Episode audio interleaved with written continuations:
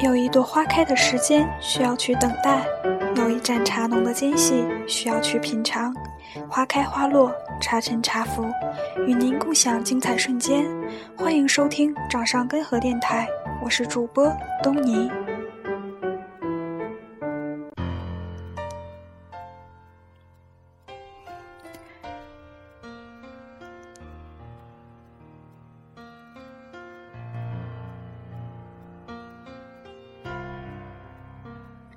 别在最能吃苦的年纪选择了安逸。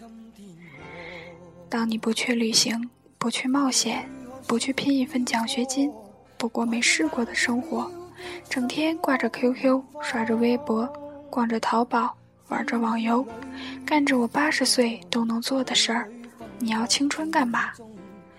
你是否也曾被这句网传的流行语唤醒了心底那一丝早已沉寂的上进心？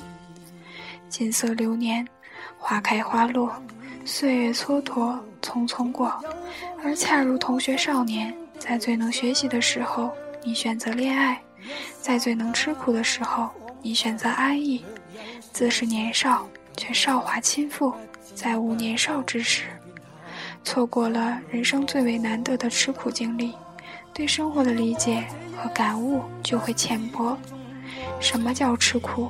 当你抱怨自己已经很辛苦的时候，请看看那些透支着体力却依旧食不果腹的劳动者。在办公室里整整资料，能算吃苦；在有空调的写字楼里敲敲键盘，能算是吃苦；认真的看看书、学学习，算吃苦。如果你为人生画出了一条很浅的吃苦底线，就请不要妄图跨越深邃的幸福极限。当你看了《杜拉拉升职记》，你觉得外企真好，可以出入高档写字楼，说着让人听不懂的英语，拿着让人眼红的薪水。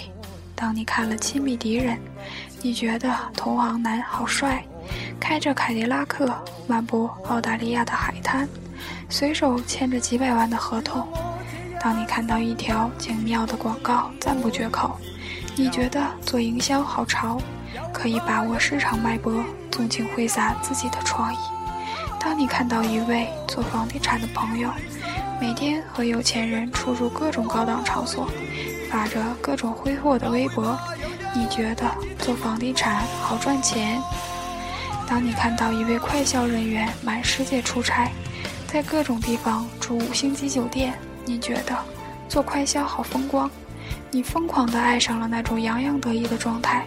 却不曾想到，你日思夜想、称之为梦想的状态，其实并不等于你看到的那样简单。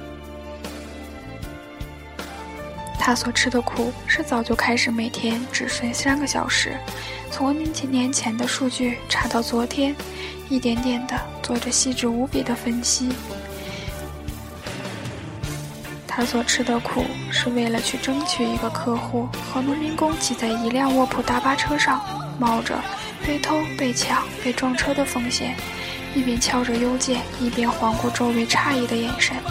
他所吃的苦，是为了一套更合理系统的解决方法，而不断的和各个领导去磨合、去询问、去思考。他所吃的苦，是为了签下一个大单，自己一个人在他乡，看着别人世界中的团圆，装饰着自己的相思梦。他所吃的苦，是为了一个上市项目。在三天之内自学几十万的材料，让自己在三天之内从一个门外汉变成一个行家。他也曾许多次摔倒在泥土里，甚至让别人从自己的身体上踩过去。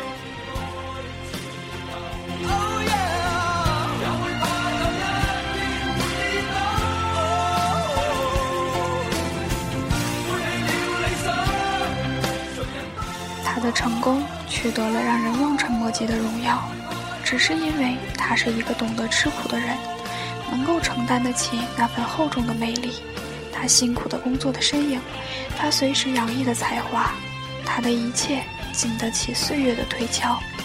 亲爱的朋友，如果老天善待你，给了你优越的生活，请不要收敛了自己的斗志；如果老天对你百般设障，更请不要磨灭了对自己的信心和向前奋斗的勇气。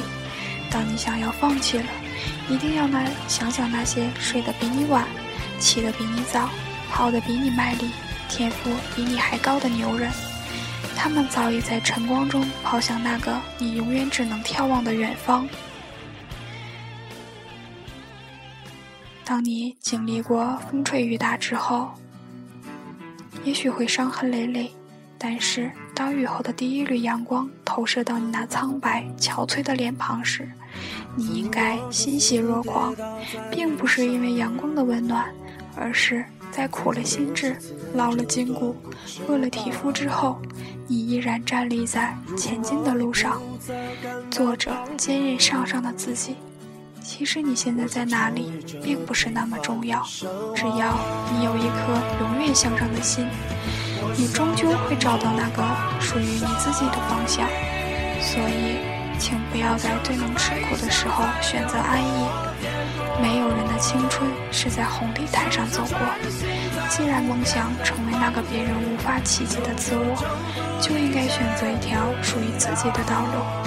为了到达终点。付出别人无法企及的努力。各位晚安，加油！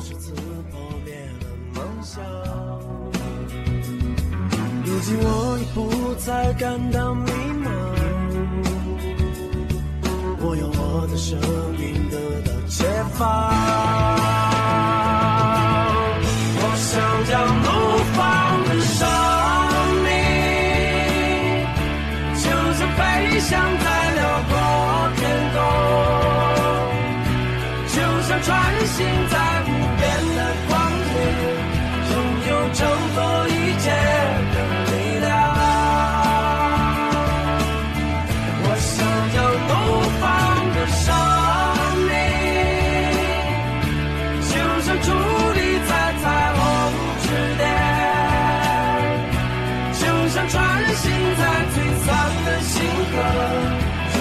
超越平